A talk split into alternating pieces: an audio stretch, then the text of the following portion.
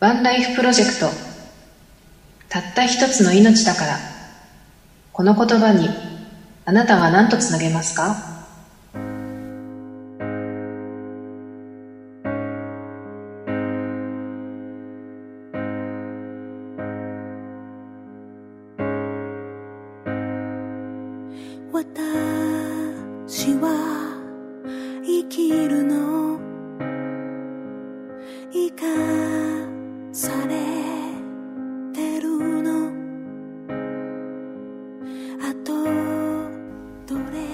こんばんはワンライフプロジェクト札幌支部代表のゆきですこんばんは、ワンライフプロジェクト札幌支部副代表のキヨピーです。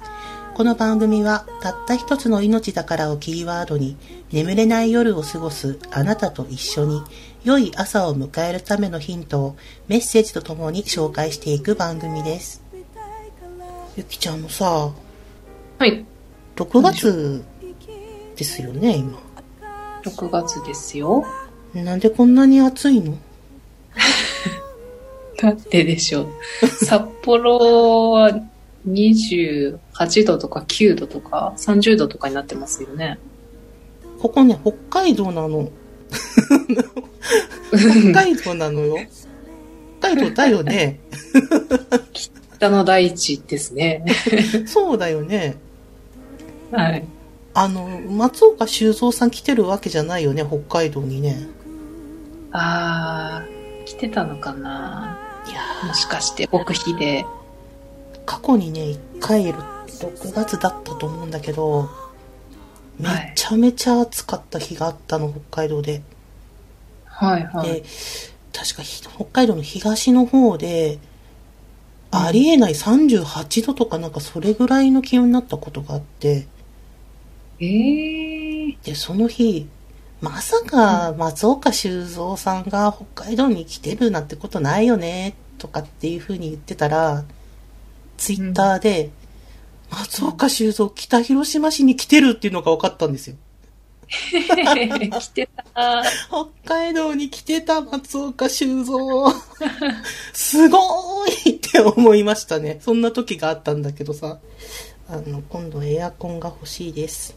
誰かお金のある人つけてください。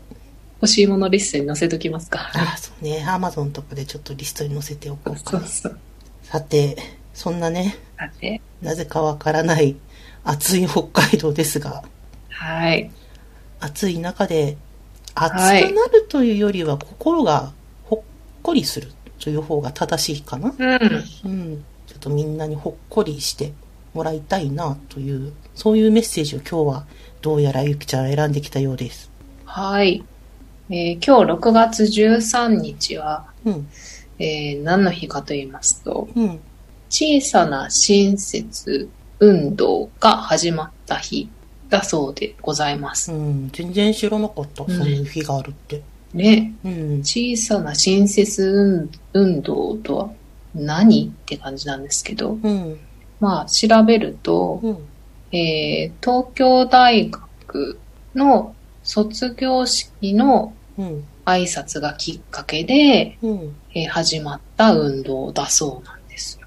へー東京大学っていうと、最近はどうしてもあのクイズ研究部とか そっちの方にちょっと目が行きがちですけどそういうのがあったのああ、らしいんです。で、今も続いている運動みたいですね。ねうーんというわけで、うんまあ、小さな親切にちなんだメッセージを今日は紹介したいと思います。わかりましたではお願いしますその人を私たちは小さなおばちゃんと呼んできた。名前や年齢、家がどこなのかも全然わからずに。よく見かけるこの小さなおばちゃんと言葉を交わすようになったのは知り合って1ヶ月ぐらい経ってから。神社で遊んでいる時に友達が話しかけたことがきっかけだった。優しくて、穏やかで、時々お菓子をくれるおばちゃんをみんな大好きになっていった。学校の話や友達の話をにっこり笑いながら聞いてくれるおばちゃんは、お母さんの何倍も優しい目をしていた。そのおばちゃんといつしか会えなくなった。どうしたんだろうね。おばちゃん来なくなったね。って友達と話していたけれど、私たちはいつの間にか会えなくなったことすらも忘れていった。時は流れ、先週私は彼の家に初めて招かれた。仏壇があったので、お参りをさせてもらった。彼のおじいちゃん、おばあちゃん、そしてその隣に小さなおばちゃんの写真があった。15年ぶりの再会。彼の父親の妹さんだった。会えなくなった頃に亡くなっていた。彼のお父さんが話してくれた。公園で仲良くなった小学生の女の子の話をよくしていたよ。あなたでしたか。笑いながら活発に動き回るあなたたちに元気をもらって帰っていました。ありがとう。と。ただ公園で遊んでいただけの私たち。お礼を言われるようなことは何もしていないのに。でも、その触れ合いが、このおばちゃんには大切な時間だったのかもしれない。私たちこそ、大人の人が優しく笑って接してくれることが嬉しかった。私こそ楽しみにしていた。おばちゃん、生きててくれたら、私の本当のおばちゃんになってくれたんだね。再び出会ってくださって、とても嬉しいです。他人に関与しない世の中って本当に殺風景。私には似合わない。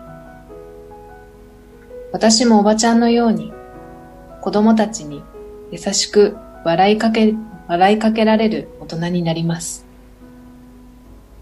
もっともっと人と人がつながり、楽しく生きられる世の中になるといいな。たった一つの命だから、みんなが笑顔で生きることができますように。はい。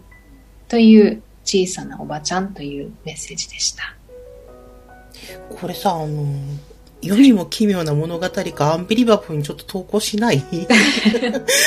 カモリさんに出てきて紹介してほしいですよね。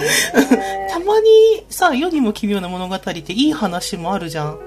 ありますあります。あの、最後の方にやるやつですよね。あれだよ、あれこれ。だって、すごい話じゃん。これ小さっていうか、大きいよ。ちょっと、だっていうの。うどっちかっていうと。ん。ねえ、不思議な話ですようね。ん。このおばちゃんが子供たちに親切をしていたってこともあるし、うん。の子供たちとの関わりがおばちゃんにとっては小さな親切だったっていうこの素敵なループですようね。んうん。そう、小さな親切。なんか、うん。まあ、さっきいろいろとね、それ、親切、うんサービス、思いやりなんだろうっていうような話をちょっとしてたんだけ ちょど。っとね。うん、なんか受けた小さな親切ありますか？ゆきちゃんは。そうですね。ちょっといろいろ思い出してたんですけど、うん。私、福岡に住んでたじゃないですか。うんうん。住んでたんです。うん。で、その時に、まあ、せっかくだから九州を、えー旅行してみようと思って、うん。一人で旅行に行ったことがあって、うん。宮崎に行ったんですけど、うん。その時に、あ、初めて行ったので、もう道もわからないので、うん。もう看板、青看板を見て行きたいところに行こうと思って、うん。青看板にコスモス牧場って書いてたんですよう。ん。うん。コスモス牧場とは何だと？うん。コスモスが咲いている牧場なのかと思って、うん。こうテクテク歩いて青看板を見ながら、うん。コスモス牧場へ向かっていたんですけど、一向につかないんですよね。うん。うん。で、周りに誰もいないしう、ん。家も建ってないし、うん。車も通らないから、途方に暮れていたんですが、うん。そこに一台のトラックが通りかかって、うん。コスモス牧場すいません、どこですかって聞いたら、うん。お姉ちゃんそんな歩いて行ける距離じゃないよって言われてう、ん。なんとトラックに乗せてくれました。それはあの、小さなっていうより大きな親切だよね、それね。そうですね。もう喋ってて気づきました。あ、これは小さくないな。いや、宮崎の子優しかった。ありがとうございましいい話だなそれなうぁコスモスはね、一本も咲いてなかった。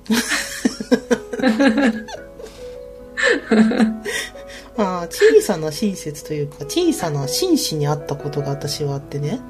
はいはい。うんシンジそう、地下鉄の駅のところで、あの、エレベーターに乗ろうとして、まあ待ってたんだよ、エレベーターが来るのね。で、はいはい。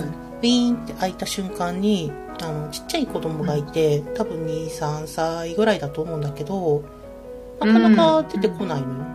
なんで出てこないんだと思いつつも、ずっとドアは開いたままだから、うん車内に乗るかと思って乗ったら、うん。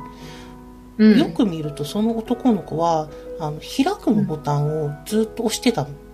うーん。で、私が乗ったのを確認して、後ろこう振り返ってね、確認して、その後に閉じるのボタンパンパンパンって叩いて、ターって逃げてった。ええ 逃げてったというか、降りてったというか。ー。かわいいけど、閉まる押すの荒いな ポカーンとしたんだけど、ああ、でも、この子は、私がちゃんと乗るのを待っててくれたんだと。うーん。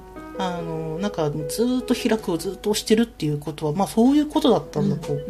だねうん。あの、ちょっと逆じゃねえかと思ったんだけど、あの、本当言うと、ね、あの、お降りてから開くをしてもらうのが本来なのかもしんないんだけど、まあでもその子にとっちゃ本当親切なので、私は小さな紳士君に会ったことがありますよ。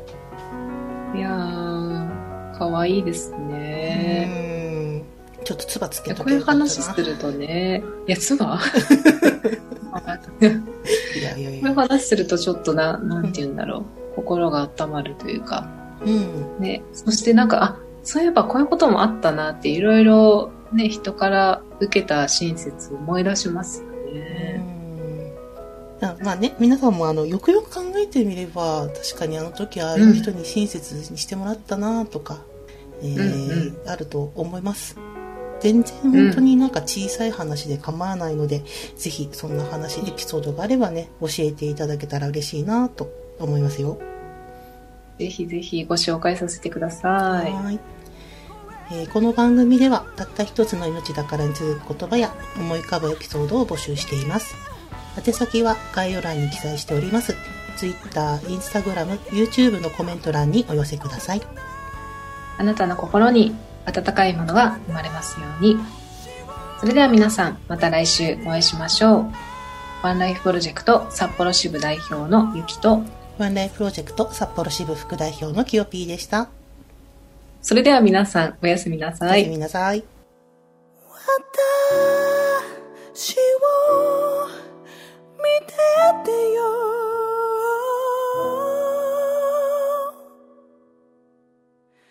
いつ